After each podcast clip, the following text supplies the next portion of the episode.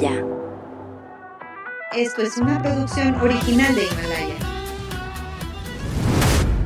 El genial y bohemio pintor italiano, que vivió y murió en la pobreza, logró la celebridad tras su muerte por tuberculosis.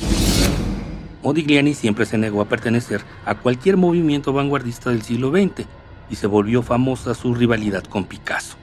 Entre las obras más cotizadas de la historia del arte ocupa los lugares 3 y 4, reuniendo entre ambas 327 millones de dólares.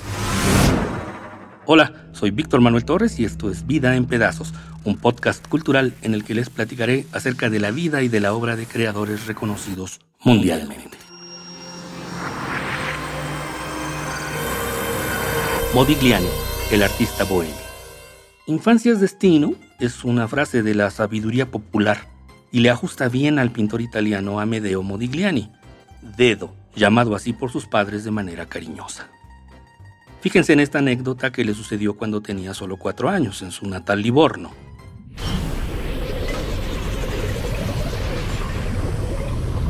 En 1892, la policía italiana fue a embargar los bienes de su familia, pues su padre, un prestamista de origen judío que no era un buen usurero, acumulaba muchas deudas. Sin embargo, una acción rápida pudo salvar algunos bienes de los Modigliani. Resulta que la madre de Amedeo estaba embarazada y la ley italiana de ese momento establecía que las cosas materiales que una mujer encinta tuviera sobre su cama podía conservarlas.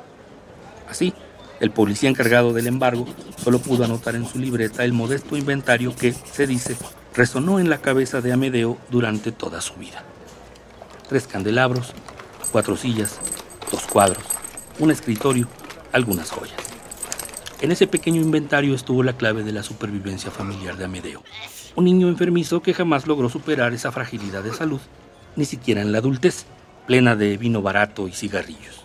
Hijo sefardita de la región toscana, Modigliani, que heredó del padre la pésima manera de hacer dinero, nació entre judíos perseguidos en 1884. Puede decirse que es el ejemplo más acabado del artista bohemio un cliché en el que abundan el amor, el alcohol, las mujeres, la pobreza, la enfermedad y la fama post-mortem. Enfermizo como era, la fiebre tifoidea que padeció a los 11 años le produjo una especie de augurio, pues se visualizaba como un gran artista. Al menos eso le dijo a su madre, que lo apoyó a tal grado de sacarlo de la escuela y permitirle concentrarse en la pintura.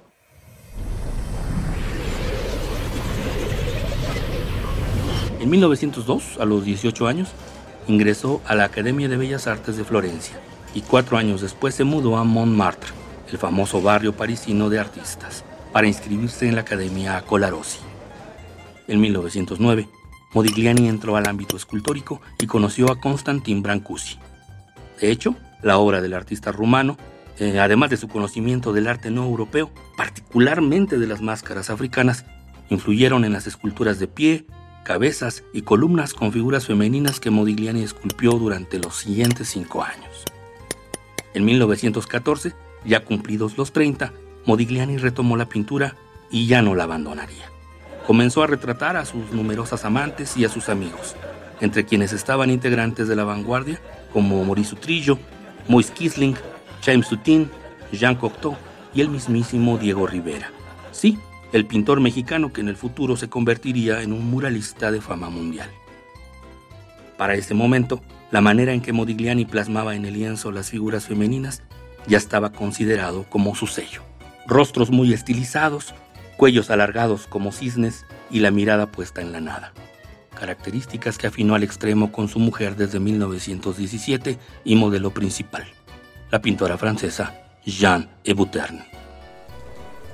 De hecho, ese año fue especial, pues Amedeo organizó su primera y única exposición en vida. Esta exhibición se hizo famosa porque la galería en la que mostraba sus cuadros indecentes estaba justo frente a una comisaría. La policía consideró que mostrar el bello público de las mujeres retratadas iba en contra de la moral y decidió clausurar el acto cultural. La muestra duró apenas unas horas. El carácter de Modigliani era intenso, por decirlo menos, Incluso se cuenta que durante sus crisis emocionales destruía parte de su producción. Y también, quizá debido a ese temperamento, rechazó adherirse a cualquier movimiento estético, así que resulta difícil encasillarlo en alguna vanguardia. Más bien podría decirse que la perfección lo subyugaba. tanto como sus pleitos con Picasso. Sin embargo, en esa tensión entre ambos pintores estaba implícita una gran admiración mutua. Una manera de ejemplificarlo es el pequeño diálogo que aparece en la película que en 2004 protagonizó el actor cubano Andy García. ¿Por qué me odias tanto? le pregunta Picasso a Modigliani. Y se responde, no, en realidad yo te amo, a quien odio es a mí. También se dice que Picasso le dijo alguna vez, verás, amigo Modigliani, entre tú y yo hay una sola diferencia, el éxito. Pero eso forma parte de la leyenda pública.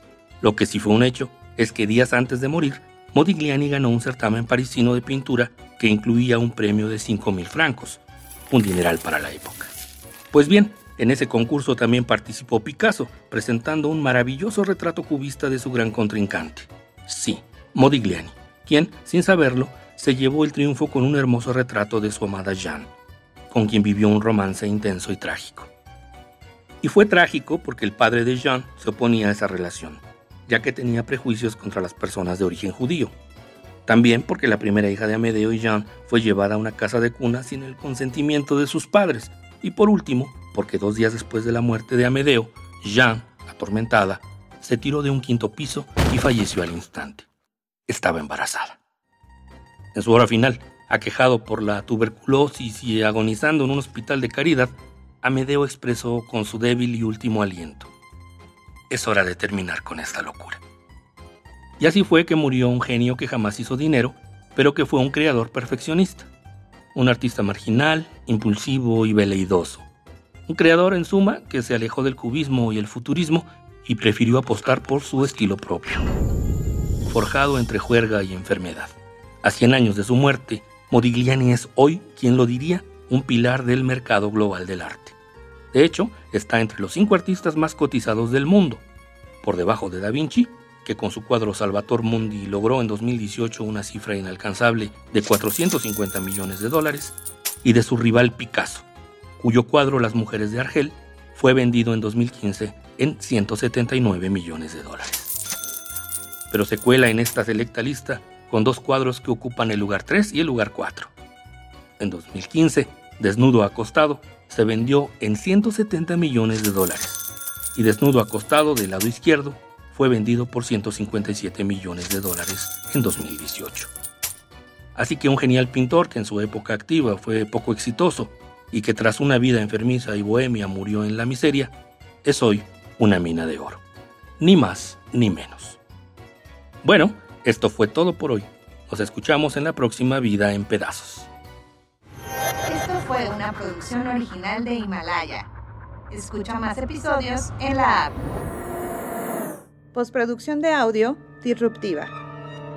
Grabación y edición de audio, Uriel Valdés. Coordinación de proyecto, Brenda Villegas.